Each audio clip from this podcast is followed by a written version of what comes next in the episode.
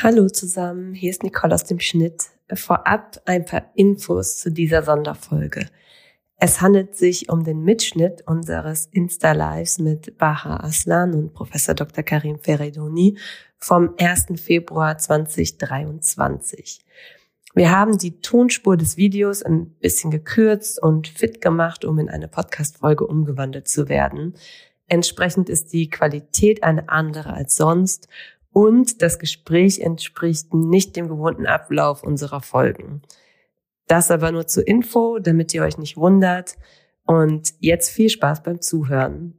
Wie immer freuen wir uns natürlich über Kommentare, Rückmeldungen und dieses Mal sage ich es nochmal, eine Bewertung auf euren Podcatchern.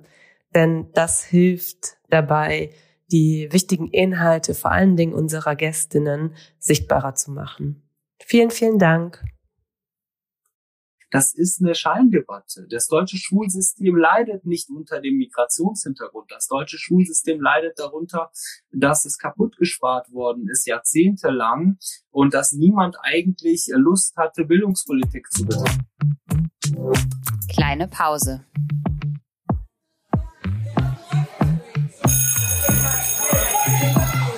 Begegnungen in der Teeküche.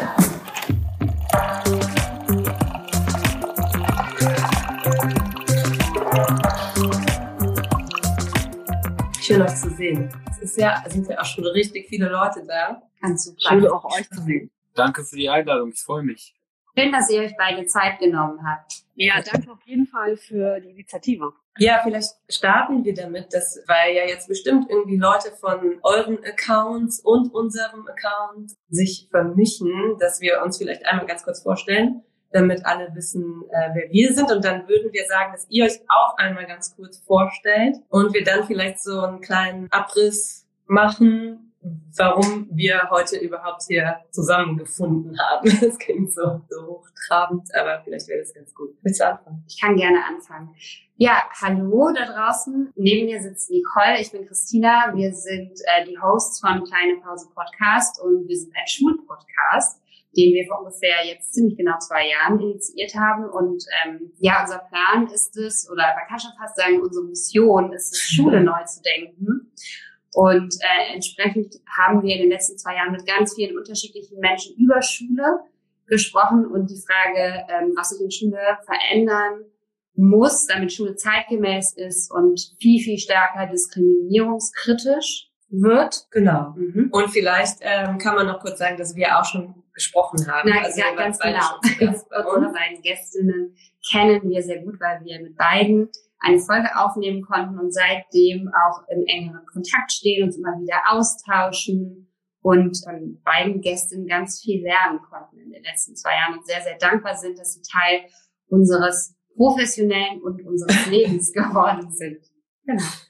Ja. Ihr seid so wertschätzend. Dankeschön. Das Kompliment kann ich zurückgeben. Ah, willst du anfangen und kurz sagen, wer du bist? Ja, sehr gerne. Also, mein Name ist Bahar Aslan. Ich bin Lehrerin für die Fächer Englisch und Sozialwissenschaften und wohne in Köln und äh, bin rassismuskritisch unterwegs und auch aktiv und bin äh, neben meinem Lehrerberuf eben halt eben auch sehr in den sozialen Medien präsent, mache auch ganz viel zu rassismuskritischer Bildungsarbeit, unter anderem auch an der Polizeihochschule in NRW, wo ich äh, seit 2021 Polizistinnen rassismuskritisch sensibilisiere. Vielen Dank. Gerne. Karim. Äh, ja, mein Name ist äh, Karim Ferraidoni. Ich bilde in äh, Bochum an der Ruhr-Universität PpolitiklehrerInnen aus äh, und äh, ich war selber einige Jahre Lehrer für die Fächer Deutsch und Sozialwissenschaften an einem Gymnasium im Ruhrgebiet. Und meine Arbeitsschwerpunkte sind Rassismuskritik, Diversitätssensibilität und politische Bildung in der Migrationsgesellschaft. Und ich freue mich dabei zu sein. Äh, freue mich auf unseren spannenden Talk wir sind auch ganz gespannt. Vielleicht dann ganz kurz dazu, warum wir gesagt haben, jetzt reden wir mal oder wir wollen irgendwie ins, in ein Gespräch kommen, ist, dass wir uns jetzt im Januar viel ausgetauscht haben. Denn nach der Silvesternacht und den ganzen Debatten um die Silvesternacht herum sind eben auch so ein paar Sachen passiert, die ganz viel mit dem Thema Schule zu tun hatten oder wieder in den Diskurs gekommen. Und da nennen wir jetzt einfach mal so ein paar Beispiele, nur dass Leute einordnen können, was da alles so abgelaufen ist und sich vielleicht auch nochmal so ein bisschen zurückerinnern. Ja, warum wir dann entsprechend gesagt haben, vielleicht wäre es ganz gut, wenn wir das auch nochmal aus so einer Innenperspektive ähm, beziehungsweise Expertinnenperspektive, ne, deshalb haben wir euch auch eingeladen, ähm, nochmal ein bisschen bequatschen, statt das nur zu verfolgen oder nur verfolgen zu müssen. Und zum einen war das, dass in der Debatte schon ganz früh, Anfang Januar, am 5.1., ähm, dann äh, plötzlich die Nachricht kam, dass der Vorsitzende des Lehrerverbands, Karin Grinst, schon gefordert hat, dass es an Grundschulen sogenannte, das sage jetzt bewusst, ne, sogenannte Migrationsquoten geben soll. Wir gehen jetzt auf die Inhalte noch nicht so genau ein, sondern sagen einfach so, was waren so die Meldungen. Und ja, dann kam kurz danach, dass die CDU die Vornamen haben wollte ähm, von den vermeintlichen TäterInnen in der Silvesternacht, obwohl eigentlich ja schon geklärt war, wie sich das so prozentual zusammengesetzt hat. Dann gab es die Landsendung, wie man das formuliert, unter anderem mit Friedrich Merz und Aladin Elmar Falani, die relativ viel zur Debatte ich sage jetzt mal, beigetragen hat ähm, und Reaktionen wiederum ausgelöst hat, in der äh, die beiden gegenüber saßen und ja, was da passiert ist, kommen vielleicht gleich nochmal drauf zu sprechen. Oder ihr.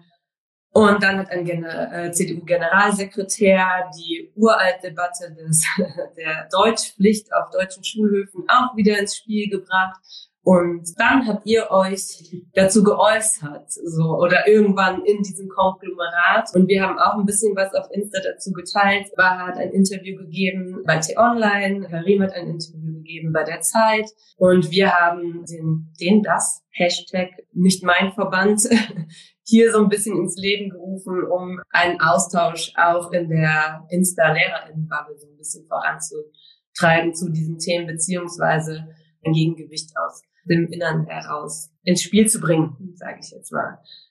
Was so ein bisschen spannend ist, darüber haben wir uns eben ausgetauscht, war bei uns oder so die Frage, die auch so aufgekommen ist, und damit würden wir vielleicht einsteigen und vielleicht mit dir, Karim. Warum glaubst du, dass wenn diese Debatten aufkommen, und teilweise sind es ja sich immer wiederholende Debatten, ne? wir wollen jetzt auch versuchen, da nicht zu viel zu reproduzieren, um vermeintliche Integration, Migration, auch eine, eine Kriminalisierung und so weiter. Warum spielt auf einmal immer Schule so eine große Rolle? Weil wir waren tatsächlich, wir waren in der Zeit gar nicht so viel online und haben gar nicht so viel gemacht, weil wir ja Ferien hatten und dann konnte man sich quasi überhaupt nicht mehr, man konnte gar nicht mehr weggucken. Ne? Plötzlich war so Schule, Schule, Schule, Bildung, Bildung, Bildung. Und vielleicht steigen wir damit so ein bisschen ein, um da eine Einordnung hinzubekommen, weil das sind ja teilweise eigentlich ganz unterschiedliche Dinge, die da passieren. Und dann stürzt sich aber jeder wieder auf das Thema Schule. Ja, ich glaube, äh, dass äh, Journalistinnen beispielsweise, die auch mich gefragt haben, hätte die Schule solche Ausschreitungen verhindern können oder hätten Lehrkräfte das verhindern können, die möchten natürlich nach Lösungsansätzen äh, suchen, was ich gar nicht schlimm finde. Das ist auch total legitim. Und äh, ich glaube, dass die ähm, Journalistinnen glauben, dass die Schule das handhabbar machen kann oder das verhindern kann, dass Gewaltausschreitungen äh, passieren. Und meine Antwort war immer, äh, also Kriminalität wird es äh, und gibt es äh, seit immer, seit jeher wird es auch immer geben. Natürlich soll äh, die Schule in der, in der Migrationsgesellschaft oder Schule allgemein die SchülerInnen vorbereiten auf das Leben in einer pluralen Demokratie. Äh, und Schule oder Lehrkräfte haben auch äh, eine Rollenverantwortlichkeit. Das sind Rollenvorbilder, die die SchülerInnen auch erziehen sollen. Wir haben auch als Lehrkräfte eine Erziehungsfunktion. Aber ich glaube, da kommen Schule auch an ihre Grenzen. Ich glaube nicht alleine, dass Schule dafür verantwortlich gemacht werden kann und Lehrkräfte auch nicht dafür verantwortlich gemacht werden können. Die haben einen gewissen Anteil daran. Aber ich glaube, so wie die Schule jetzt gestrickt ist, aufgrund der institutionellen Vorgaben, alle sechs Wochen muss ich eine Klassenarbeit schreiben. Ich habe eigentlich im Grunde nie Zeit, irgendwas anderes zu machen. Ich habe keine Zeit, beispielsweise mit außerschulischen PartnerInnen zu kooperieren, mit Schulsozialarbeit zu kooperieren, mit Schulpsychologie zu kooperieren. Empowerment-Möglichkeiten anzubieten. Da hat eben Schule nicht so viel Möglichkeiten, nicht so einen Handlungsspielraum. Ich glaube, letztlich ist es äh, der Versuch äh, der, ja nicht der Schuldzuschreibung, sondern ich glaube, viele Menschen wollen etwa eine einfache Lösung für komplexe soziale Probleme. Und die gibt es nicht.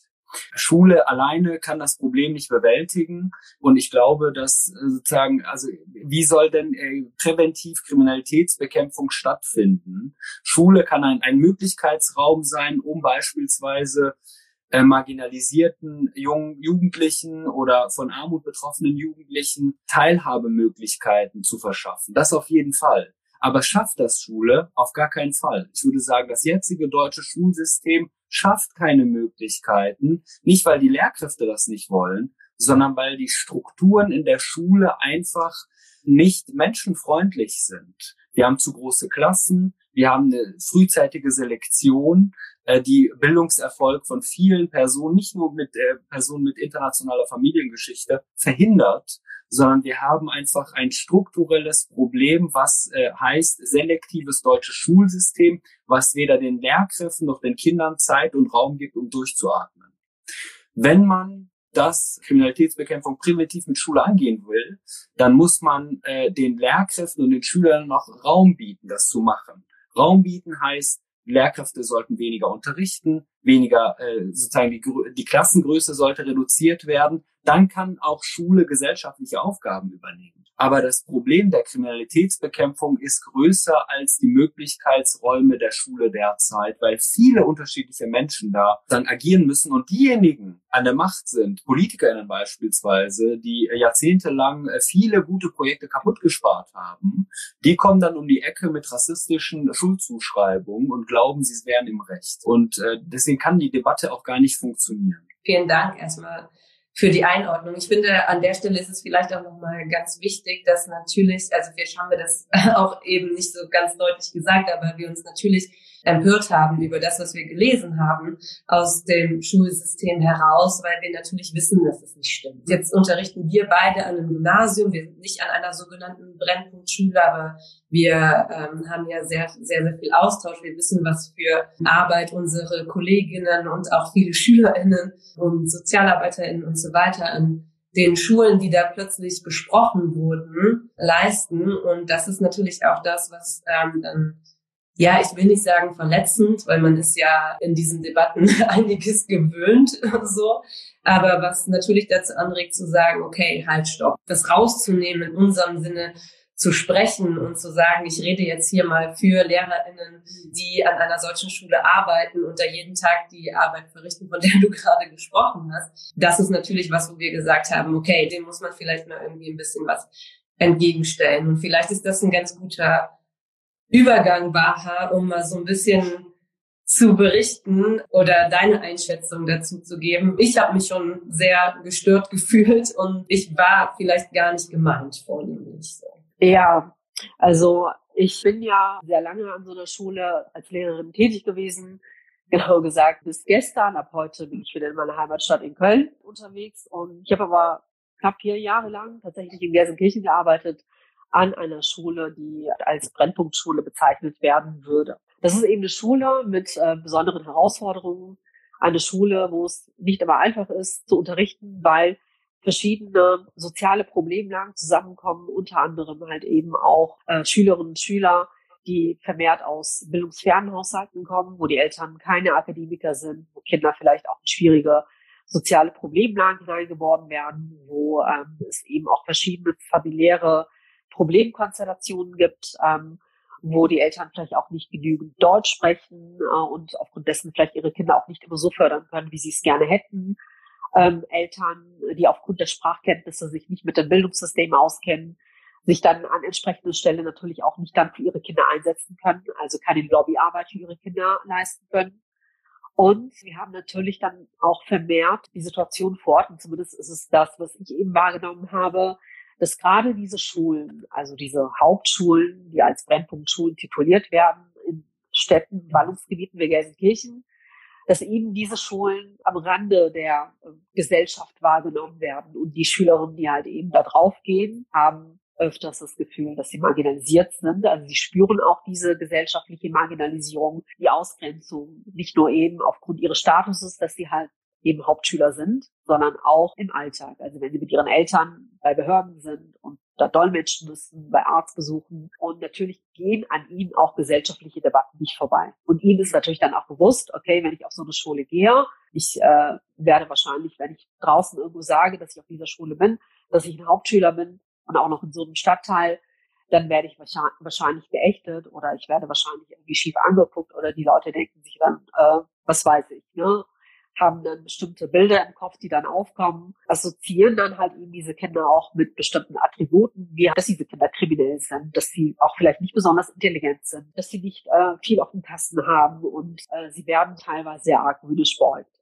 Und das sind so die Erfahrungen, die diese Kinder machen, insbesondere auch sehr negative Erfahrungen mit Institutionen, hat ja Ihnen gerade gesagt. Also ne, spricht mit den Behörden, wenn sie da unterwegs sind, einen Pass zu beantragen oder vielleicht einen Ausweis zu verlängern oder eine Aufenthaltsgenehmigung einzuholen. Aber ich habe auch die Erfahrung gemacht, dass diese Kinder insbesondere auch mit der Institution der Polizei sehr schlechte Erfahrungen gemacht haben, zum Teil auch sehr traumatisierende Erfahrungen gemacht haben.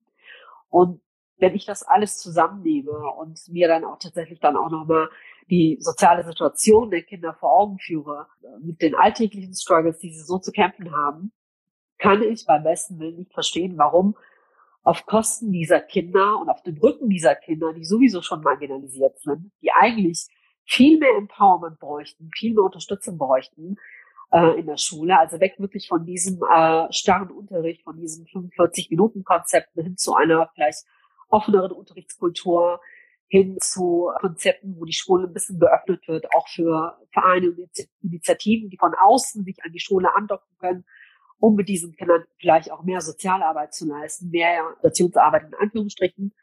Diese Kinder sind bereits aus meiner Sicht in diese Gesellschaft integriert, allein weil sie halt einfach in Deutschland sind, entweder geboren oder im Nachhinein hingekommen sind. Was ich aber halt eben auch merke, ist, dass diese Kinder relativ wenig sich mit dem Land identifizieren können, in dem sie leben, weil sie halt eben in ihrem Alltag die Erfahrung machen, dass sie ausgegrenzt werden. Und da müsste man tatsächlich hingehen und das mehr bzw. stärker in den Fokus nehmen und diesen Kindern auch das Gefühl geben, ihr seid hier in diesem Land beheimatet. Das ist auch euer Land, ja. Und auch ihr seid Deutsche, auch wenn die hiesige Mehrheitsgesellschaft das nicht so betrachtet, aber ihr seid Deutsche, ihr seid ein Teil dieser Gesellschaft. Und wie könnt ihr euch in diese Gesellschaft einbringen? Aber auf welche Ebene könnt ihr euch auch mit diesem Land und seinen Werten vielleicht auch identifizieren? Und das ist so aus meiner Sicht so die größte Baustelle, die es gibt. Und da wird wirklich fast überhaupt nichts getan. Dann finde ich es halt eben schade, was heißt schade, es hat mich echt wütend gemacht, dass auf, auf dem Rücken dieser Kinder diese Debatte ausgetragen wurde, obwohl diese Kinder marginalisiert sind und äh, unsere Unterstützung brauchen. Gerade halt eben solche Schulen, die in sozialen Brennpunkten sind, Schulen mit besonderen Herausforderungen, gerade diese Schulen brauchen eigentlich jegliche Unterstützung seitens der Politik, damit sie halt gewährleisten können, dass diese Kinder guten Unterricht bekommen und auch optimal in ihrer Bildungskarriere auch gefördert werden können. Denn die Erfahrung, die ich gemacht habe, ist, dass diese Kinder nicht in Anführungsstrichen dumm sind, dass sie durchaus intelligent sind, dass sie was auf dem Kasten haben. Ich hatte sehr pfiffige Schüler, aber auch ich habe nicht immer ja intervenieren können oder die Schüler vielleicht immer so fördern können, wie ich das gerne getan hätte. Einfach aufgrund, das hatte Karim schon gesagt, auch aufgrund der Strukturen, die halt da sind. Also man hat als, tatsächlich als Lehrerin im Alltag auch so viel Verwaltungsarbeit, dass man auch gar nicht dazu kommt, vielleicht mal was zu initiieren oder sich um den einen oder anderen Schüler mehr zu kümmern.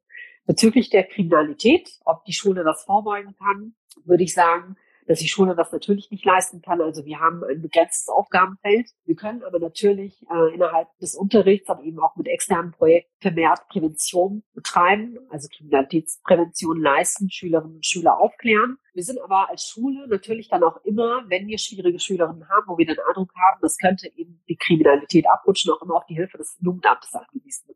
Und die Erfahrung, die ich gesammelt habe, war, dass diese Institutionen, also das Jugendamt, auch sehr belastet sind. Also, ne, dass sie dann halt teilweise dann auch nicht immer sofort reagieren, wenn man Hilfe braucht, teilweise auch gar nicht melden. Einfach weil sie überarbeitet sind, überlastet sind, vielleicht auch äh, mit der Thematik überfordert sind, weil sie dann jetzt nicht wissen, wie sie dann angreifen sollen. Und das sind dann halt eben auch so strukturelle Probleme, die angegangen werden müssen, wo die Politik auch Geld reinfließen lassen muss, damit auch Schulen von allen möglichen Institutionen wie das Jugendamtes äh, ja, äh, unter die Arme gegriffen werden können, um eventuell Schülerinnen und Schüler, die kriminalitätsgefährdet sind, entsprechende Hilfen anbieten zu können. Vielen Dank. Karin, möchtest du da direkt was zu sagen? Äh, nee, das, Nee. ich, Das alles, ich kann alles unterschreiben. Wunderbar. Ganz definitiv. Ja, vielen Dank, dass du das einfach auch nochmal so ganz konkret gemacht hast und einfach auch aus deiner äh, langjährigen Erfahrung von ähm, der Arbeit an einer sogenannten Brennpunktschule. Und ich glaube, alleine dieser Begriff macht schon sehr deutlich, in welche Richtung wir denken, wenn wir über diese sehr komplexe Problemlage sprechen. Und es geht natürlich auch immer darum, dass es zumindest medial so aussieht, dass es generalisiert und pauschalisiert wird und dass überhaupt nicht dahin geguckt wird, wie setzt sich eigentlich diese komplexe Problemlage, von der wir gerade besprochen haben, zusammen. Das ist schon mal Punkt eins. Und Punkt zwei, denke ich, ist natürlich auch, wenn man das Problem anfängt, differenziert zu betrachten, dann wird natürlich auch ganz, ganz schnell deutlich, dass Schule an sich überhaupt nicht die Institution ist, die, das hat Karin eben sehr ausführlich auch schon erklärt, die all diese Problemlagen bearbeiten kann. Und es wird natürlich auch sehr deutlich, dass SchülerInnen, Kinder, Jugendliche, die Hilfestellung brauchen, die begleitet werden müssen, die Unterstützung brauchen. Das ist egal, ob das unterrichtliche Unterstützung ist oder ob das soziale Unterstützung ist, dass das ganz unterschiedliche Kinder sind, die ganz unterschiedliche Bedürfnisse haben. Und da machen wir ein Feld auf, da geht es um Diagnose, da geht es um Beratung und das sind Ressourcen, Kapazitäten, die äh, Schulen brauchen. Also wenn wir wirklich etwas ändern wollen, und darüber wollen wir heute auf jeden Fall auch sprechen, dann, glaube ich, müssen wir in diese Richtung anfangen zu denken und ganz, ganz schnell davon wegkommen, ähm, pauschale, ich will es gar nicht Diagnose nennen, weil es sind im Prinzip Aussagen, die in den luftleeren Raum gestellt werden und ähm, die auch eine, ein Stück weit so ein bisschen eine Diskursverschiebung darstellen. Ihr habt das eben beide schon gesagt, es geht immer um Integration. Das ist aber ein bestimmtes Feld, es ist äh, ein sehr breites Feld. Und auf der anderen Seite geht es aber um Schule. Und Schule kann allenfalls einen Beitrag leisten, aber ist mit Sicherheit ähm, nicht der einzige Ort, äh, an dem äh, Integration als Fragestellung eine Rolle spielt. Und das finde ich auch ganz, ganz besonders wichtig, weil das ist auch letztlich eine Haltungsfrage und nicht nur eine Haltungsfrage der Menschen, die sich integrieren sollen, sondern es ist eine gesamtgesellschaftliche Haltungsfrage. Und auch, auch diese Problemlage, glaube ich, ist wichtig, immer mitzudenken. Und ich würde vielleicht auch noch ergänzen, dass wir ja bei Integration ist es ja letztlich auch so ein, so ein Wort, was so eine 90er-Debatte ist. Ne? Wir sind ja schon an so einem ganz anderen Punkt. Baha hat es eben auch schon gesagt. Ne? Also wir leben in einer pluralistischen Gesellschaft und diese Debatten, die wiederholen permanent Narrative, die wir eigentlich schon längst überwunden haben und versuchen sie immer wieder zu setzen und immer wieder zu sagen, ja, aber da liegt der Grund, da liegt der Grund. Und wir sprechen aber selten, ähm, und da können wir vielleicht da weiter ansetzen, selten über die Dinge, wo vielleicht tatsächliche Gründe liegen könnten. Und Karim, machst ja Rassismusforschung und äh, beschäftigst dich mit dem Schulsystem oder hast dich auch in deiner Doktorarbeit damit beschäftigt. So die Frage der Diskriminierungskritik als Professionskompetenz in unterschiedlichsten Bereichen. Und vielleicht kannst du das im Kontext dieser Themen auch mal ein bisschen versuchen einzuordnen. Oder was hat das eine eigentlich mit dem anderen zu tun? Und vielleicht müssten wir einfach auch mehr über Diskriminierungskritik als ständig über Integration sprechen, denn das kann man, könnte man ja theoretisch auch so ein bisschen gegenüberstellen. Ne? Es ist nicht zu 100% passender Gegensatz, aber es verändert ja die Verantwortung. Also es verschiebt so ein bisschen die Verantwortung auf diejenigen, die die Bildungsarbeit machen, wenn wir sagen, okay, wir müssen das jetzt endlich mal als Professionskompetenz verstehen, weil die Daten haben wir ja. Wir wissen, dass Kriminalität nichts mit nationaler Zuwanderungsgeschichte zu tun hat. Wir wissen, es hat was mit Zugängen, es hat was mit sozioökonomischem Status, mit Einkommen, mit Armut, mit Verortung in dieser Gesellschaft zu tun, mit Diskriminierungserfahrungen. Das brauchen wir eigentlich nicht noch tausendmal irgendwie wissenschaftlich rauszustellen. Und trotzdem gehen wir immer wieder zehn Schritte zurück und sagen, ah, lass uns doch nochmal darüber reden, wie können wir denn integrieren, obwohl wir ja eigentlich längst wissen, wir brauchen ganz andere Werkzeuge. Und es ist eben ein Werkzeug, was du immer mal wieder nennst. Vielleicht kannst du das nochmal so ein bisschen ausführen, warum äh, das in diesem Kontext so wichtig wäre. Also ich glaube, wir brauchen gar kein Instrument, sondern wir brauchen mhm. einfach PolitikerInnen, die äh, nicht Rassismus benutzen, um äh, Wählerstimmen zu generieren. Ja, das. Genau das hat äh, Friedrich Merz sich auf die Fahnen geschrieben. Der will nämlich AfD-WählerInnen zurückholen, damit die CDU wählen. Und deswegen äh, kommt er auch mit solchen Parolen an und betitelt äh, Menschen, diffamiert Menschen äh, mit Dingen, die ich jetzt nicht nochmal reproduzieren will. Aber das ist sozusagen die Strategie von Friedrich Merz und von der CDU in Berlin beispielsweise im Abgeordnetenhaus, die dann sagen, ein deutscher Pass reicht nicht aus, sie wollen wissen, wie die mit Vornamen heißen. Das ist eben die Gen äh, der Strategie der AfD auf dem Leim, äh, weil diejenigen, die die AfD wählen wollen, die wählen die AfD und die wählen nicht die CDU. Äh, und das versteht Friedrich Merz nicht. Und ich glaube, der ist in seiner Denkweise noch verhaftet im Jahr 1972 im Sauerland. Aber das Land ist, unser Land, die Bundesrepublik ist schon weiter als äh, Arnsberg im Jahr 1972. Ich glaube, äh, er verfolgt ein bestimmtes Kalkül und das Kalkül ist auch ein Stück weit aufgegangen. Sein Kalkül ist es nämlich, äh, den äh, sogenannten Migrationshintergrund zu instrumentalisieren und dann von wahren Problemursachen abzulenken. Das ist genauso wie äh, die einige BildungsforscherInnen haben ja auf der KMK äh, ein Gutachten verfasst und darin geht es beispielsweise darum, wie können eigentlich wie kann der Lehrerinnenmangel behoben werden? Und BildungsforscherInnen haben tatsächlich da reingeschrieben mit mehr Yoga und äh, Freizeitstunden und so weiter.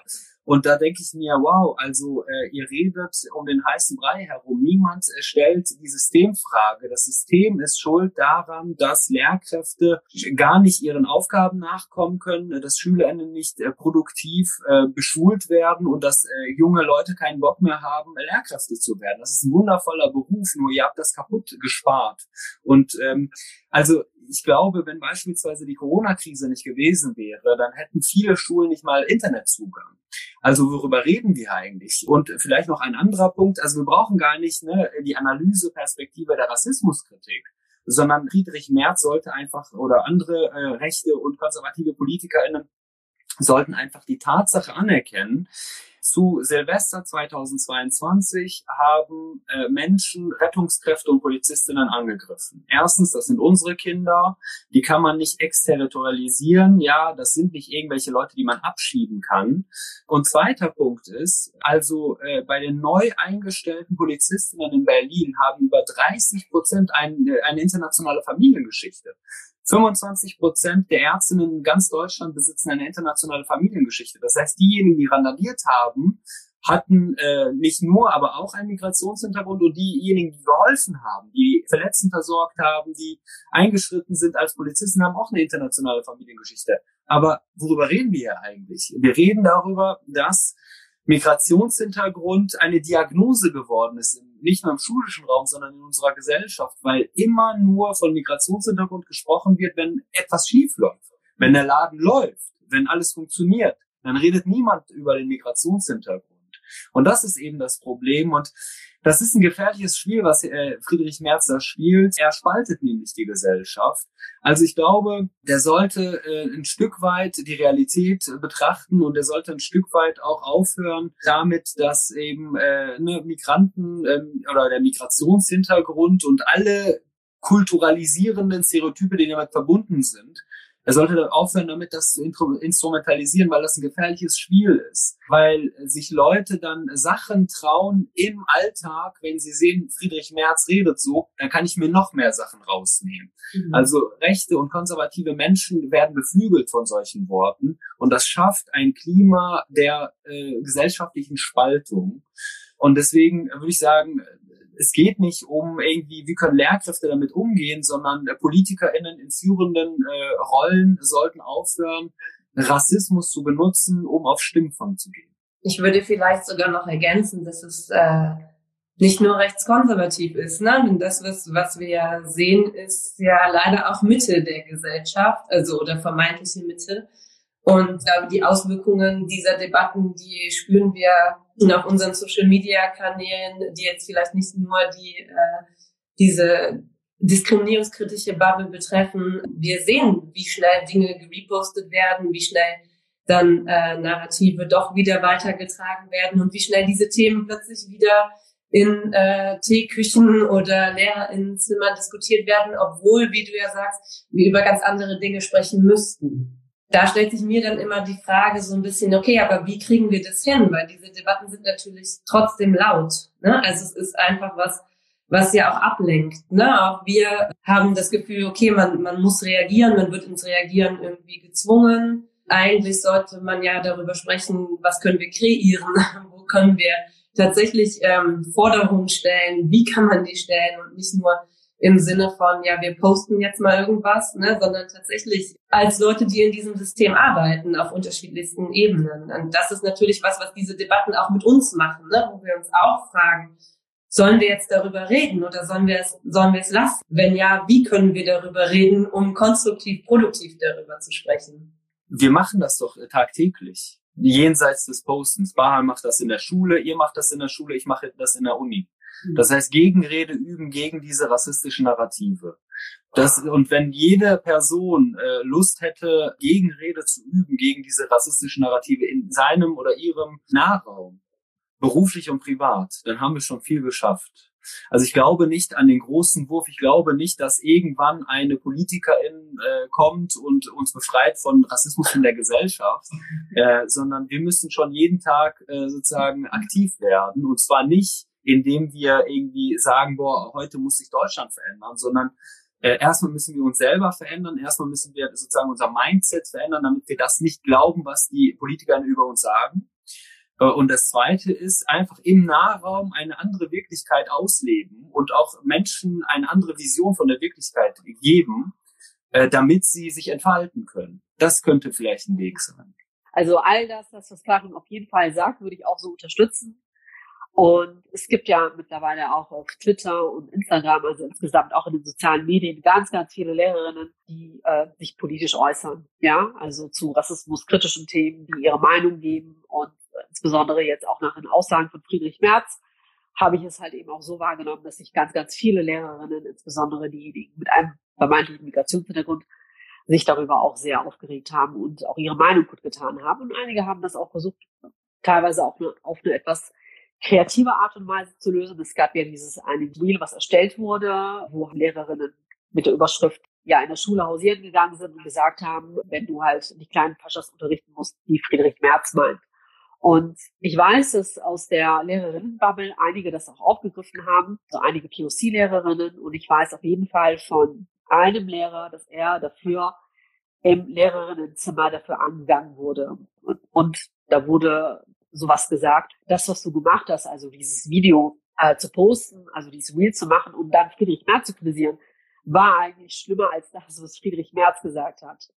Und er war so verzweifelt. Er war mhm. wirklich so verzweifelt, weil es natürlich für ihn auch nicht die erste Situation an der Schule gewesen ist, mit der er konfrontiert gewesen ist. Also nicht nur, dass es wohl rassistische Ausfälle gegenüber ihm als Person gab, sondern eben auch gegenüber Schülerinnen. Das hat ihm sehr zu schaffen gemacht und ich habe natürlich äh, dann auch mal so ein bisschen weiter nachgehorcht und habe erfahren, dass es ähm, ganz, ganz viele POC-Lehrerinnen sind, die an ihrer Schule diesen Struggle erleben, insbesondere jene, die sich auch in den sozialen Medien sehr sehr klar gegen Rassismus aussprechen und positionieren. Und ich habe immer so ein bisschen das Gefühl, jeder kämpft so seinen eigenen Kampf.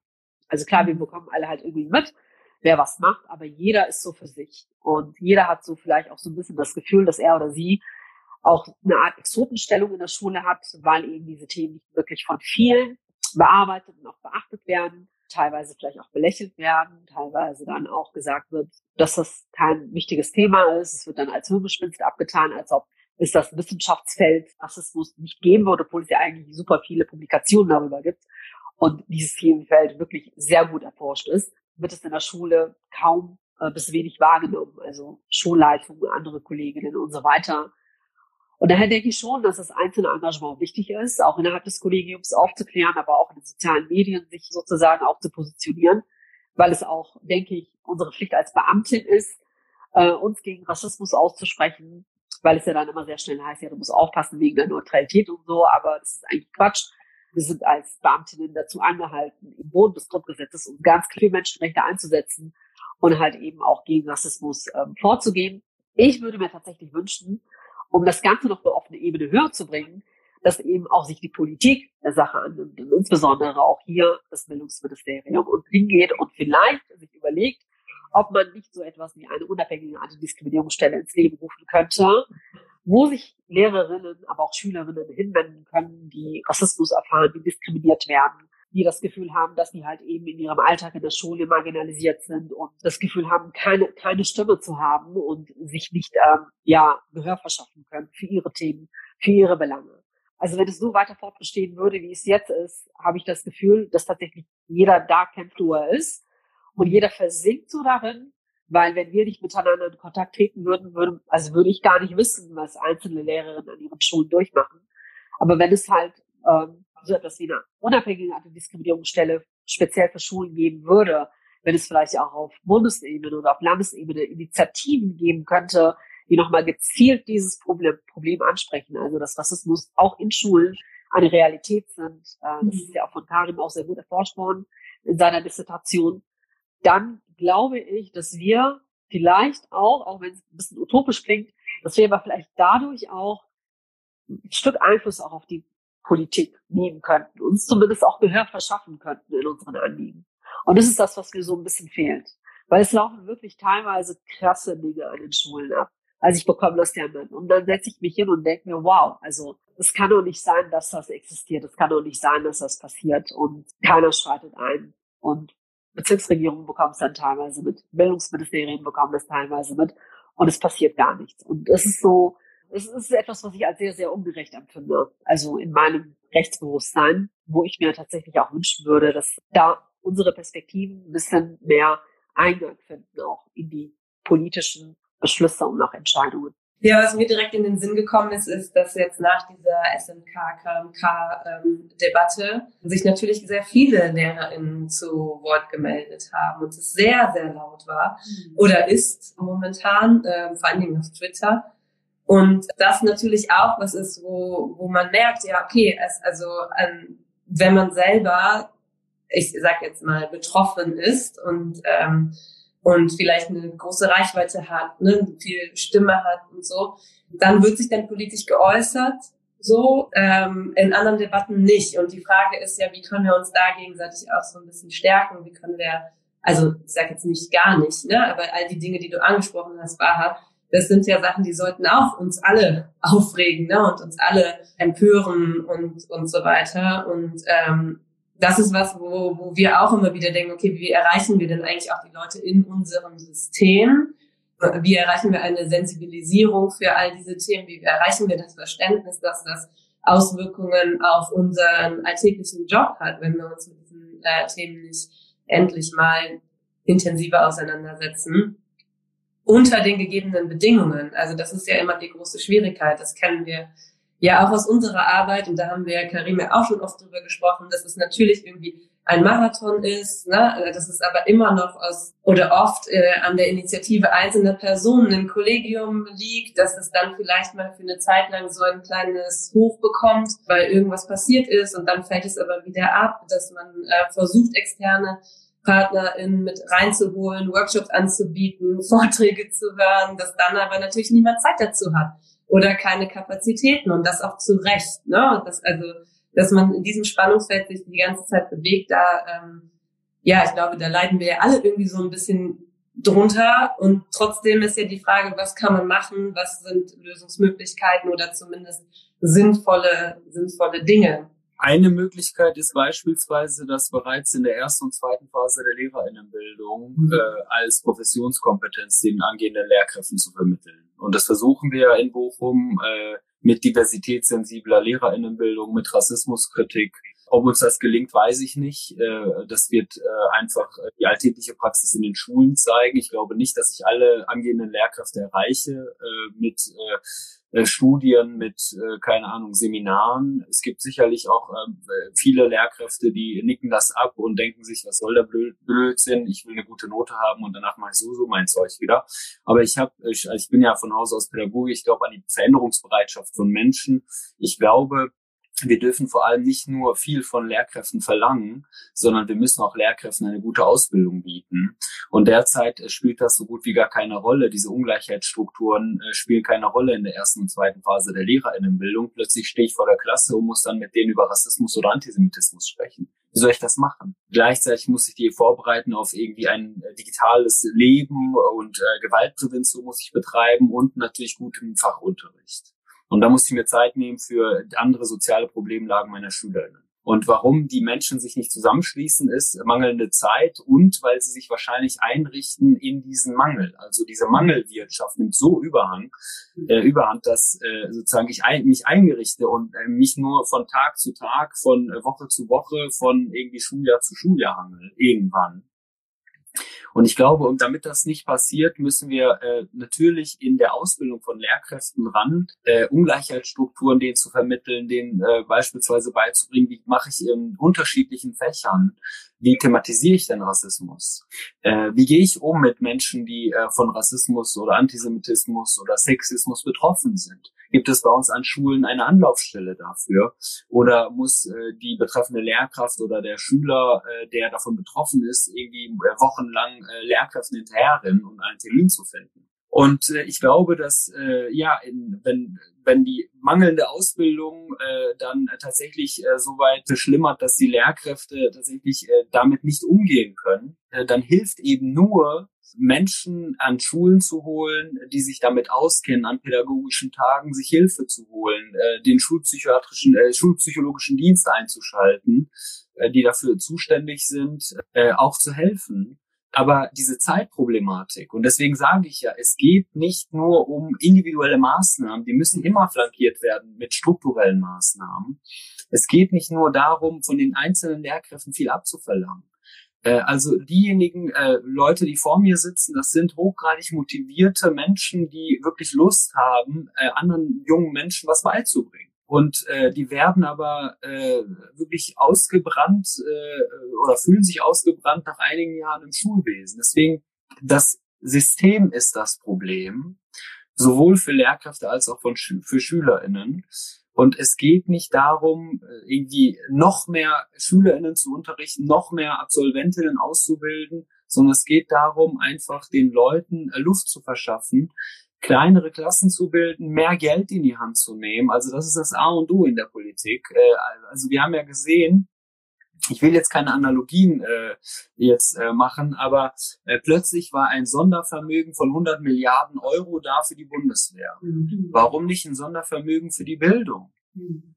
Also äh, das Geld ist da, nur äh, ich glaube, es wird äh, schwierig verteilt, weil für Bildung häufig kein Geld da ist. Ich glaube, ein weiter so kann es nicht sein und mit diesen Yoga-Stunden kommen wir auch nicht weiter. Und ich kenne einige Freunde von mir haben schon ähm, Briefe bekommen, äh, dass sie sich darauf einstellen müssen, dass wieder äh, digitaler Unterricht stattfindet, ja. weil es äh, ja. zu wenige Lehrkräfte gibt. Also wie sollen dann Menschen äh, in Zeiten von Inflation arbeiten gehen äh, und äh, das Kind ist dann zu Hause und muss irgendwie irgendwie betreut und beschult werden? Also ich glaube, viele Menschen, die in verantwortlicher Position sind, machen sich das Leben zu einfach, zu leicht. Die stellen nämlich die Systemfrage nicht. Und weil das eben so ist, äh, haben wir eigentlich immer dieselben Probleme, weil die Probleme nicht gelöst werden. Die werden nur kaschiert. Das sind kosmetische Korrekturen, die gerade gemacht werden. Die führen aber zu nichts. Ja, aber wie kriegt man die Systemveränderung hin? Also das ist immer was. Ähm, wir merken das ja auch, dass es schon fast eine Resignation gibt. Ne? Also dass auch immer wieder solche Sätze fallen wie das werden wir nicht ändern können, das wird kommen und wir müssen einen Umgang damit finden. Es wird so sein, dass es noch weniger Leute an unserer Schule geben wird. Wir müssen gucken, wo können wir Zeit einsparen, wo können wir Ressourcen einsparen. Und ich denke mir in diesen Momenten immer, stimmt. Also wir müssen auch mit der Gegenwart und der tagtäglichen Praxis irgendwie umgehen. Aber es muss ja eine Gleichzeitigkeit geben. Also ich muss ja auch an anderer Stelle politische Forderungen stellen können oder wollen und mich eben nicht damit zufrieden geben und einfach resignieren und sagen, egal was kommt, hier ist äh, noch was im Lehrplan, hier äh, sind jetzt die Yoga-Stunden, für die ich aber keine Zeit habe. Ne? Es ist einfach so, es ist ja schon fast zynisch, ne? dass ähm, einfach gesagt wird, ja, arbeitet mehr, wir verringern die Teilzeit, wir vergrößern die Klasse, aber zum Ausgleich könnt ihr dann Rücken-Yoga machen. Ich glaube, da brauchen wir nicht drüber reden, wie absurd das ist. Und äh, das, das fügt sich ja zusammen ne, mit diesem fehlenden Erkennen, welche, vor welchen Herausforderungen wir gesellschaftlich tatsächlich stehen, ähm, wie wir Dinge verhindern können, wie wir der, der Realität, der äh, Gegenwart irgendwie angemessen begegnen können. Und dieses Spannungsfeld ist natürlich schwer irgendwie aufzulösen und zu sagen, ich nehme mir jetzt gleichzeitig noch die Zeit, dann irgendwie was zu fordern und trotzdem müssen wir das irgendwie machen. Und was sind da Strategien, weiß ich nicht, außer das, was hier im Chat jetzt ganz oft stand, ähm, irgendwie sich zusammentun, ne? sich vernetzen, irgendwie Banden bilden, habe ich, glaube ich, eben gelesen, was auch immer. Ähm, ja, aber wir sind ja trotzdem mit dieser Realität konfrontiert und wir sind auch damit konfrontiert, dass wir SchülerInnen digital dazuschalten, obwohl wir sowieso schon überfordert sind und dann fühlt sich Leute gleichzeitig unterrichten sollen. So. Und damit wird das Problem ja nicht gelöst werden. Also vielleicht ist es dann doch auch ein noch lauter sein, auch bei allen Themen und positionieren. I don't know. Und ich würde noch gerne ganz kurz was ergänzen. Es gibt ja sehr, sehr viele, unter anderem bist du ein sehr gutes Beispiel dafür, lieber Karim, wissenschaftliche Debatten. Es gibt Forschungen, es gibt ähm, Auswertungen dieser Forschungen, es gibt Handlungsempfehlungen, ähm, Ideensammlungen. Das gibt es natürlich alles, aber wir haben oft ein ganz großes Problem, das in die Praxis zu transferieren. Das hat unterschiedliche Gründe. Ähm, ein großer ähm, Grund hast du eben gesagt, das ist grundsätzlich immer so Mangelbewusstsein da, keine Zeit, keine Ressourcen, keine Zeit, um das aufzuarbeiten, äh, auszutesten, zu implementieren. Das ist unglaublich schwierig. Ich würde mir auch wünschen, dass man dahin kommt, dass man sagt, man macht tatsächlich ähm, neben der wissenschaftlichen Beleuchtung auch eine von der Praxis ausgehende Bedarfsanalyse. Das heißt, man müsste wirklich mal ganz konkret hingucken und auch standortspezifisch bei Schulen, Schulformen. Man müsste sich wirklich alles angucken und müsste schauen, was braucht ihr, um das, von dem wir wissen, dass es passieren müsste in Schule. Ähm, wir haben hier Stichworte gehört, Empowerment, ne, Elternarbeit, all diese Sachen, von denen wir wissen, das sind auch Ressourcen für uns, die uns wieder entlasten. Aber die Ressourcen, die fallen nicht vom Himmel. Auch Ressourcen müssen koordiniert werden. Und das sind natürlich alles Sachen, die wir neben all den Dingen, die wir sowieso machen dürfen in Schule, leisten sollen. Und da ist tatsächlich irgendwann ein Limit. Ähm, Gerade jetzt ist das ein Limit, weil wir einen akuten Lehrkräftemangel haben. Ähm, und da würde ich mir wirklich wünschen, dass da Offenheit besteht und dass da auch Zusagen gemacht werden im Sinne von, wenn wir diese Bedarfsanalysen gemacht haben, dann stellen wir auch finanzielle Ressourcen bereit. Dann sind wir, dann gehen wir mit da rein und dann machen wir ein Bildungspaket und das ist dann nicht ein Paket, das heißt Digitalisierung, sondern das ist dann ein Bildungspaket, was Bildungsgerechtigkeit heißt. So, und das ist das, was, glaube ich, das sinnvollste Instrument in Anführungszeichen sein könnte. Und das würde ich mir, ich würde mir eigentlich einen Expertinnenrat wünschen aus Lehrkräften, die lange in Schule aktiv sind, die an unterschiedlichen Schulen arbeiten und die einfach mal nach oben hin zurückspiegeln. Was bräuchte es ganz, ganz konkret? Ähm, genau, und dann auch gleichzeitig natürlich die Bereitschaft, sich wir würden das gerne machen, aber wir sind, das System verhindert hier strukturelle Veränderungen. Hm. Und das muss man einfach festhalten, dass das so ist. Hier hat passend jemand reingeschrieben, dieser Podcast ist schon mal ein Anfang, um sich zu verletzen. ja, ja, auf jeden Fall. Ja, und was ich vielleicht noch ergänzen würde zu dem, was, was äh, du gerade gesagt hast, also Systemveränderung würde ja tatsächlich auch bedeuten, dass man sich wirklich anschaut, ist das, was wir momentan machen, überhaupt noch zeitgemäß in Bezug auf die Herausforderungen, vor denen wir stehen. Weil ich glaube, das ist auch was, was wir hatten jetzt vor kurzem eine, eine Leitbilddiskussion an unserer Schule und haben ein neues Leitbild formuliert und man hat das Gefühl, okay, das Leitbild ist jetzt in 2023 angekommen. Also wenn ich mir aber unseren Fächerkanon angucke, unsere Stundentafeln, unsere überhaupt die Struktur unserer Schule, ähm, das Essen in der Mensa und so weiter, dann ist es eigentlich absurd, so ein Leitbild zu formulieren. Und das sind ja die Punkte, wo man auch sagen muss, okay, man muss sich ja was trauen. Ne? Also ich meine, die Schulen werden ja auch damit konfrontiert sein, dass Unterricht ausfallen wird, wenn wir so weitermachen, wie wir jetzt weitermachen. Also ich verstehe auch manchmal diese Absurdität nicht, dass man ja sehenden Auges jetzt schon sagt, okay, wir müssen irgendwas machen, sonst laufen wir in die Katastrophe. Man traut sich aber nicht zu sagen, okay, vielleicht denken wir sowieso mal darüber nach, ob beispielsweise Nachmittagsunterricht auch digital stattfinden könnte in der Oberstufe oder so. Das ist jetzt irgendwas, ne, um an anderen Stellen zu entlasten. Da wird dann direkt gesagt, nee, das geht nicht. Aber in dem Moment, wo es dann zu wenig Leute gibt, sagt man, ja, dann muss es halt parallel auch online stattfinden. Mhm. Und man denkt so, okay, ganz ehrlich, aber es wäre doch viel besser, wenn wir über diese Dinge schon im Vorfeld nachdenken. Absolut. Ich würde noch gerne ergänzen, ich weiß nicht, ob ich den Namen eben so schnell richtig gelesen habe. Ich glaube, Karima hat eben noch hier reingeschrieben, dass eine Bedarfsanalyse natürlich auch, und da hat man jetzt sehr stark gemerkt, aus welcher Perspektive ich spreche, immer auch SchülerInnen, Schulsozialarbeit, Ganztag und all diese Mitarbeitenden in Schule ähm, mit, nicht nur mitdenken, sondern die müssen ähm, Beteiligte sein. Also weil sie ganz große ähm, äh, ja, Mitwirkende sind und es geht ja letztlich um die SchülerInnen. Deshalb ist es immer ein ganz guter Tipp, auch die SchülerInnen mal zu fragen, was sie brauchen, äh, was sie sich wünschen ähm, und denen auch eine Stimme zu geben. Auch ähm, für diese Prozesse ganz, ganz wichtig. Und da unten kam eine Frage. Ja, zwei Fragen. Die erste Frage war, glaube ich, ich stelle jetzt mal in den Raum, ihr könnt euch überlegen, wer antworten möchte. Äh, reden wir zu viel und handeln vielleicht zu wenig?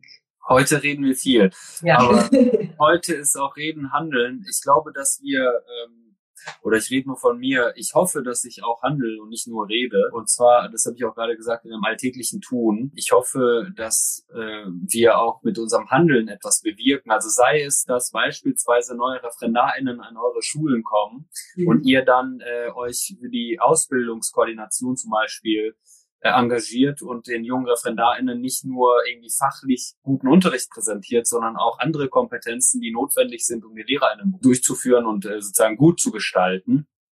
Das ist schon ein kleines Handeln beispielsweise. Oder offen zu sein, wenn äh, SchülerInnen über ihre sozialen Probleme äh, sprechen wollen, ein äh, offenes Ohr dafür zu haben. Ich glaube, dass äh, Handeln äh, sicherlich wichtig ist, aber ich glaube, dass in diesem Alltagstrott äh, häufig, und das haben wir ja alle vier gerade genannt, manchmal wir auch den Mut verlieren und äh, resignieren wollen. Und dann ist auch äh, gutes Zureden von Kolleginnen ganz, ganz wichtig für uns. Deswegen würde ich sagen, äh, sprechen und handeln ähm, sollte ja gleichberechtigt nebeneinander stehen. Also all das, was Karin gesagt hat, würde ich auch so unterstützen. Und natürlich muss man es auch so sehen, dass jeder von uns auch begrenzte Ressourcen hat. Also wir können nicht überall sein und wir können vielleicht auch nicht immer handeln, auch wenn wir das gerne wollen würden. Ich finde aber, dass Gespräche auch wichtig sind. Also ich finde, das Sprechen darüber ist eben auch wichtig, um sich auch ein klares Bild von der Situation zu verschaffen, um äh, die Situation zu reflektieren um vielleicht auch Lösungsansätze zu diskutieren, ähm, um sich vielleicht auch Ideen nochmal für die eigene Arbeit einzuholen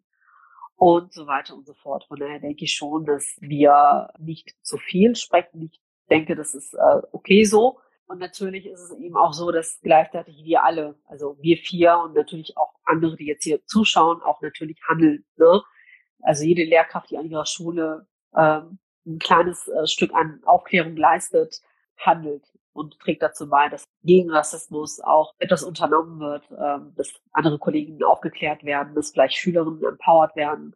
Und von daher würde ich mir wünschen, dass wir in Zukunft auch sehr viel über diese Themen sprechen, weil ich einfach auch finde, dass gerade auch der Austausch sehr wichtig ist, damit wir auch einfach mitbekommen, was machen eigentlich andere, wie geht es denen, wie geht es anderen Lehrerinnen an den Schulen, ähm, insbesondere jetzt bei euch im Podcast. Ne? Also was sind vielleicht auch noch mal so Themen, die wir vielleicht auch in der Schule mit aufgreifen könnten, was wir da auch mit reinnehmen könnten, weil ihr bietet ja auch als Podcast immer, finde ich, auch ganz hilfreiche, bietet auch ganz hilfreiche Tipps und auch Themen an, die man durchaus auch ins Kollegium, aber auch unter die Schülerinnenschaft bringen kann und bei Karen äh, ja sowieso im Bereich der Lehrerinnenbildung und der Wissenschaft. Von daher empfinde ich persönlich immer äh, dieses Sprechen und diesen Austausch auch immer als etwas sehr, sehr bereicherndes. Und Kollegiale Fallberatung könnte auch mhm. dazugehören. Ja, das ist eine gute Idee. Ihr, ne, drei, vier nette äh, Kolleginnen äh, gibt's ja hoffentlich an jeder Schule, mit denen einfach zusammengehen, äh, alle drei Wochen, zwei, drei Wochen sich treffen und dann kollegiale Fallberatung machen.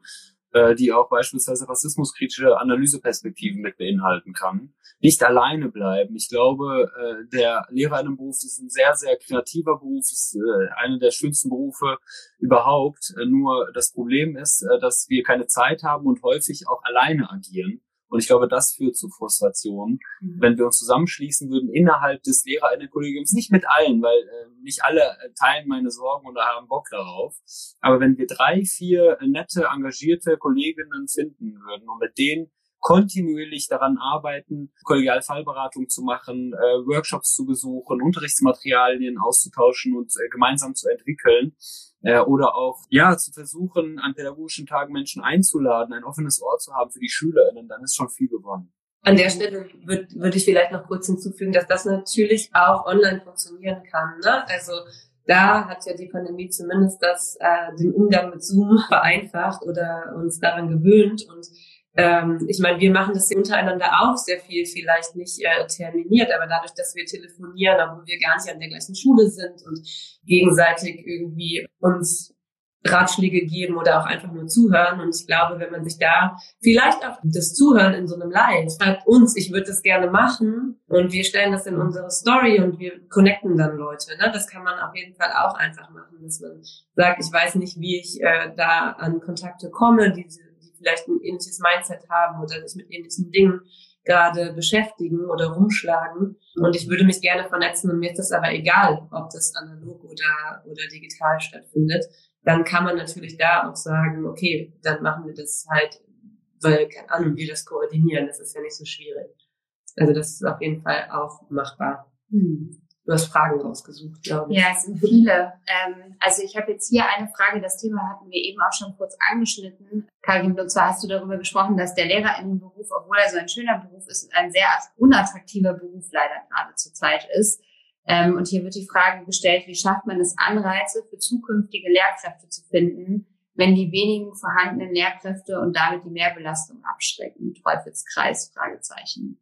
Also Anreize auf der einen Seite ähm, beispielsweise die Lehrkräfte für soziale Problemlagen äh, auszubilden. Mhm. Nicht nur äh, fachspezifisch die auszubilden, tolle Texte zu lesen, tolle Texte zu schreiben und äh, Hausarbeiten zu schreiben über fiktive Sachen, äh, sondern wirklich soziale Problemlagen mit zu berücksichtigen. Beispielsweise mhm. würde ich mir vorstellen, äh, gemeinsam mit außerschulischen PartnerInnen. Also Karima Ben Brahim sieht ja hier gerade zu und schreibt ganz tolle Dinge äh, und Vorschläge auf.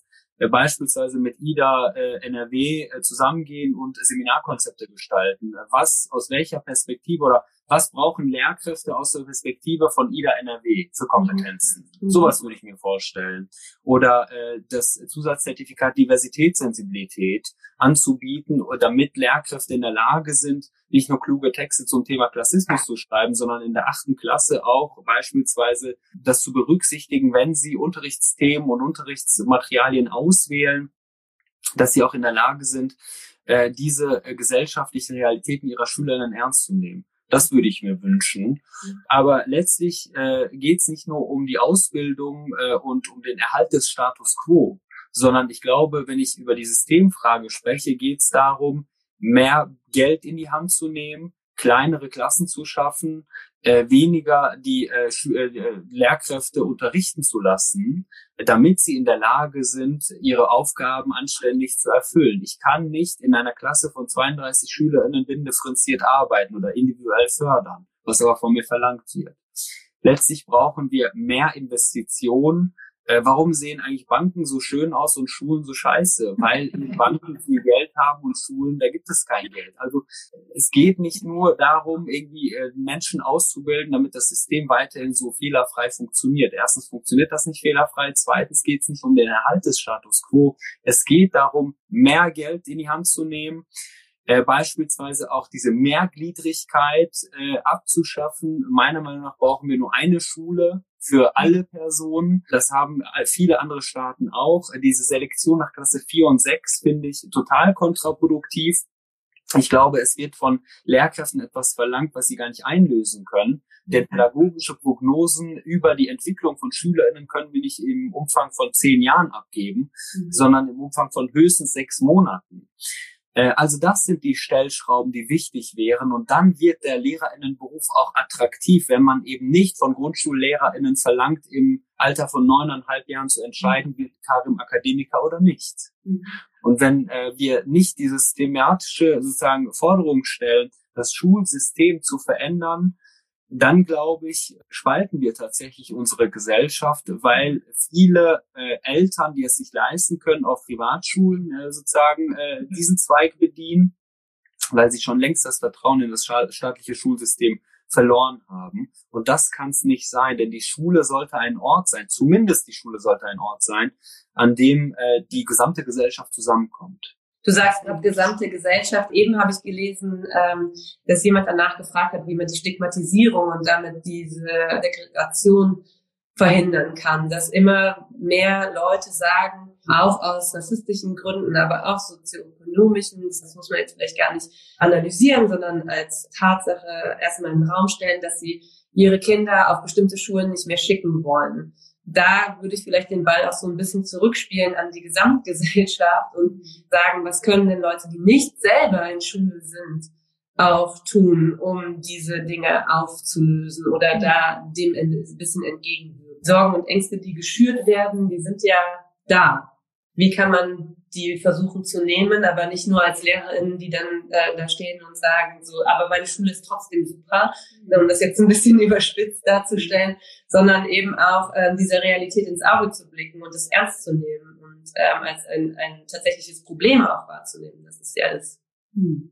Es geht jetzt konkret um die Frage, wie man verhindern kann, dass Eltern ihre Kinder äh, oder wie man dafür sorgen kann, dass Eltern ihre Kinder auf Schulen schicken. Kinder sind. Naja, wie man diese Diskriminierung, okay. die da drin steckt, auch entgegenkommt. Ähm, also ich äh, weiß von einem Beispiel von einer Kollegin, dass äh, sie an einer Schule ist, wo es relativ wenige Kinder gibt, die ähm, eben geflüchtet sind oder eben einen Migrationshintergrund haben.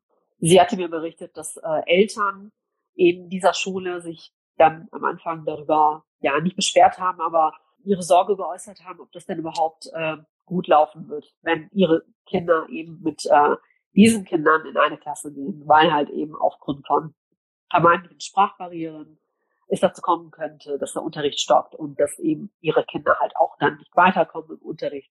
Sie hat mir dann erzählt, dass einige Eltern dann Druck aufgebaut haben auf die Schulleitung und gesagt haben, dass sie ihre Kinder nicht in eine Klasse schicken werden, wo Kinder sind, Ahmed oder Ali heißen, und daraufhin hat die Schulleitung dann wohl ähm, nachgegeben und eingeknickt und hat diese Klassen, also es war ist halt eine bilinguale Schule, und hat dann halt eben diese beiden Klassen tatsächlich äh, so gestaltet, dass da keine Kinder sind, die einen Migrationshintergrund haben.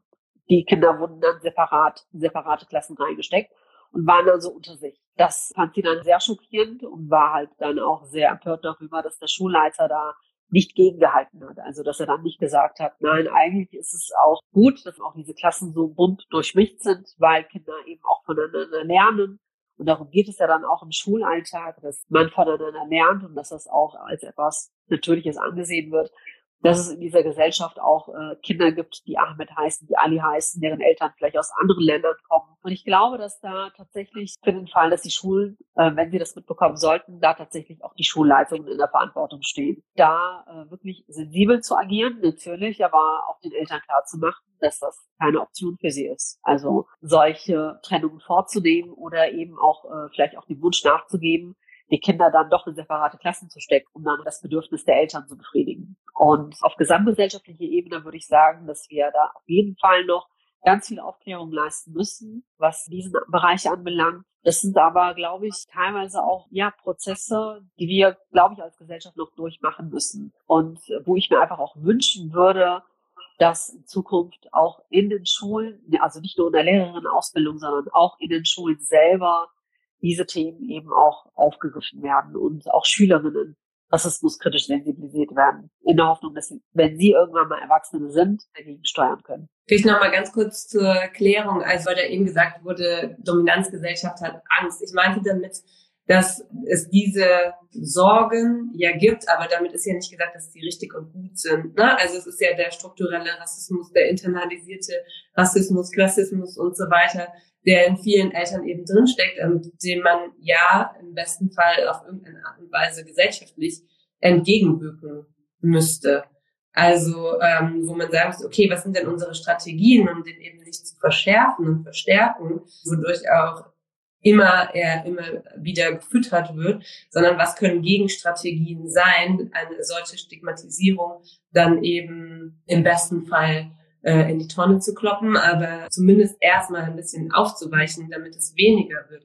Denn diese Fälle, davon hören wir immer wieder, die betreffen ja auch nicht nur Mitglieder der Dominanzgesellschaft, also auch Personen marginalisierter Gruppen äußern ja diese Dinge, ne? weil das so gesetzt ist und diese Stigmata auf diesen Schulen so extrem sind, dass man ja irgendwie sich auch gesellschaftlich politisch fragen muss, okay, was tun wir dagegen oder was kann man dagegen tun? Das vielleicht nochmal ganz kurz zur Einordnung. Ja, ich glaube, auch da kann man äh, private Gegenrede üben. Beispielsweise diese Eltern, die ihre Kinder auf Privatschulen schicken, kann man ja fragen, was erhoffst du dir dadurch? Also glaubst du mhm. tatsächlich, dass die äh, Kinder besseren Unterricht erhalten? Glaubst du, dass die Lehrkräfte da besser sozusagen ausgebildet werden? Das ist mitnichten so. Ich glaube, äh, wir sollten den Menschen, die eben ne, sich auf der einen Seite sehr, sehr laut äußern in solchen Debatten und befürchten, dass die Gesellschaft gespalten wird von jungen Menschen mit internationalen internationaler Familiengeschichte sollten wir vor Augen führen, dass sozusagen ihre alltäglichen Entscheidungen, wenn es um äh, das Wohl ihrer Kinder geht,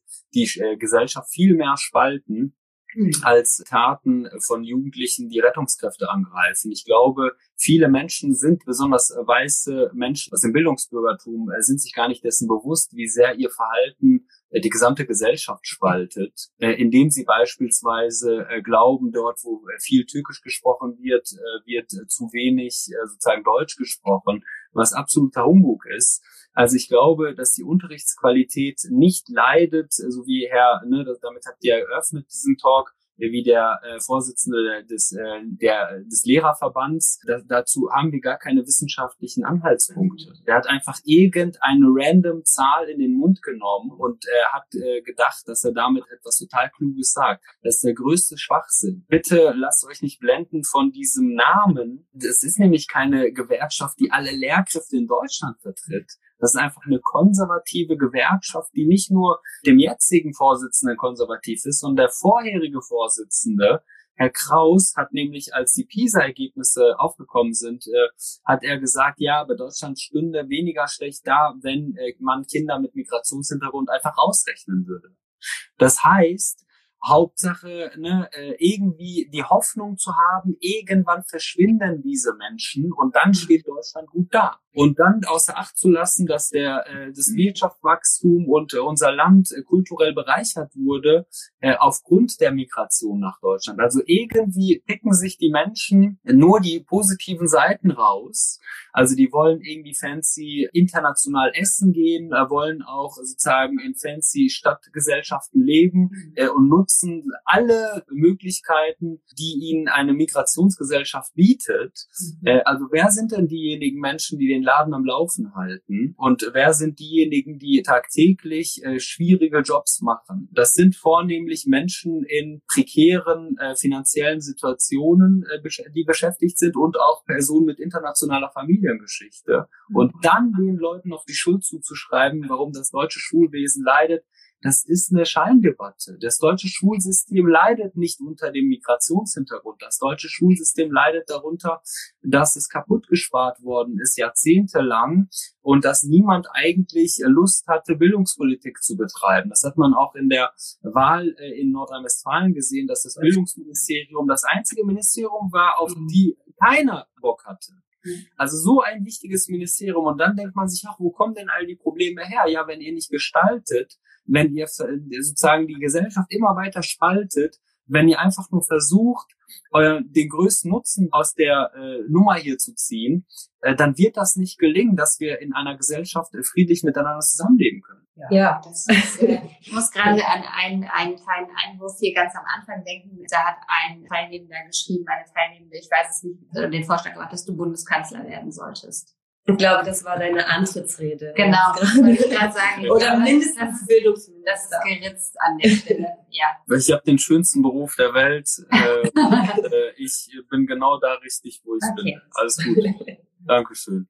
Ja, dennoch vielen Dank, dass du das gerade nochmal so deutlich gesagt hast, weil ich glaube, man kann es nicht deutlich genug sagen. Und ähm, die Gefahr ist ja auch selber immer wieder da, dass man irgendwie auf Dinge reagiert oder den eigenen Kopf erstmal sortieren muss. Und das ist ja auch generell ein Problem der oder eine Schwierigkeit in, in der Diskriminierungskritik, dass man auch selber immer alles erstmal wieder dekodieren, entschlüsseln muss. Das braucht irgendwie viel Übung. Ne? Und ich kann auch nachvollziehen, dass es Menschen gibt, die sich da auch einfach nicht besonders sicher fühlen.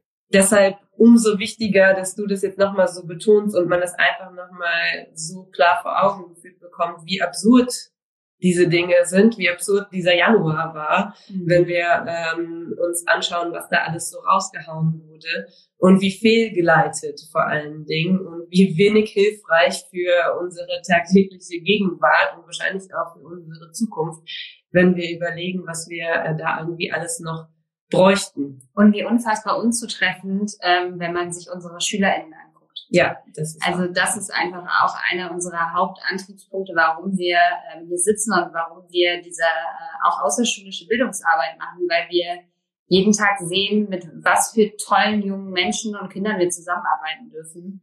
Und das hat gar nichts mit diesen Bildern zu tun, die in den Medien kreiert werden und auch nicht mit den Scheindebatten, von denen du eben gesprochen hast, sondern das ist einfach, das ist einfach nicht wahr.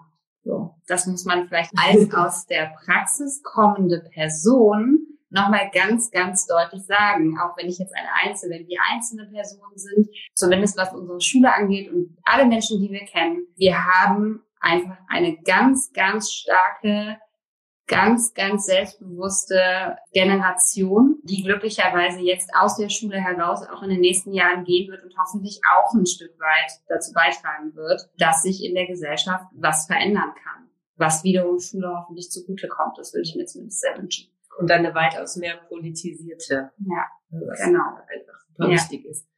Vielleicht nochmal für alle, die zuhören und hier noch nicht so oft auf unserem Kanal waren. Und äh, wir versuchen natürlich irgendwie auch immer alles, was wir haben, machen können, zu teilen. Ähm, und irgendwie auch Ressourcen, weil das ist ein Punkt, den du eben auch angesprochen hast in Bezug auf Unterrichtsmaterialien, aber das gilt ja manchmal auch in Bezug auf so banalste Sachen wie E-Mails oder wie äh, kreiere ich überhaupt, weiß ich nicht, eine AG zu diesem Thema, wie gehe ich das an, was gibt es für außerschulische AnsprechpartnerInnen und so. Also es gibt eine ganze Menge. Wir versuchen die immer wieder sichtbar zu machen. Wenn ihr irgendwie äh, Tipps habt oder so, dann schreibt die gerne auch in die Kommentare.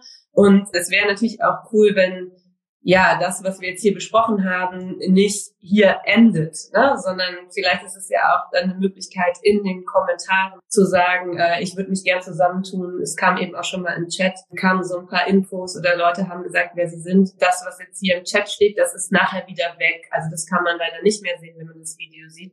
Deshalb vielleicht nochmal der Hinweis, postet es nochmal drunter, vernetzt euch vielleicht miteinander auch einfach unter diesem Post oder schreibt uns dann irgendwie glaube ich, auch ein ganz guter Anlass, ne, wenn wir jetzt eh schon drüber reden.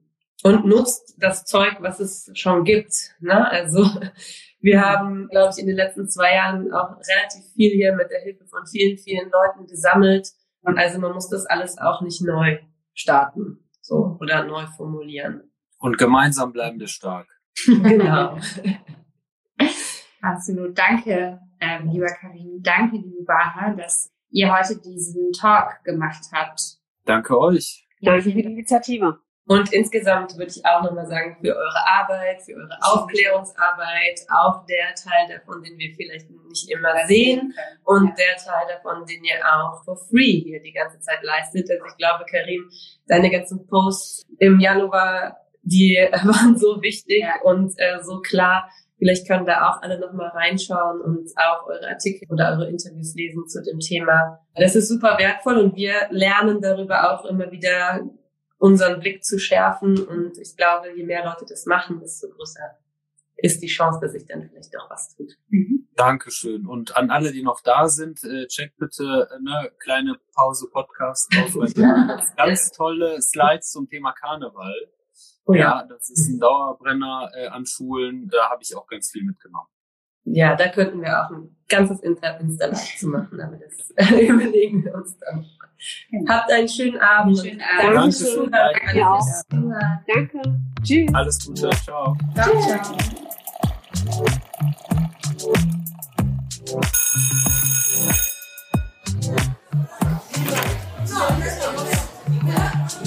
Ciao. Yeah.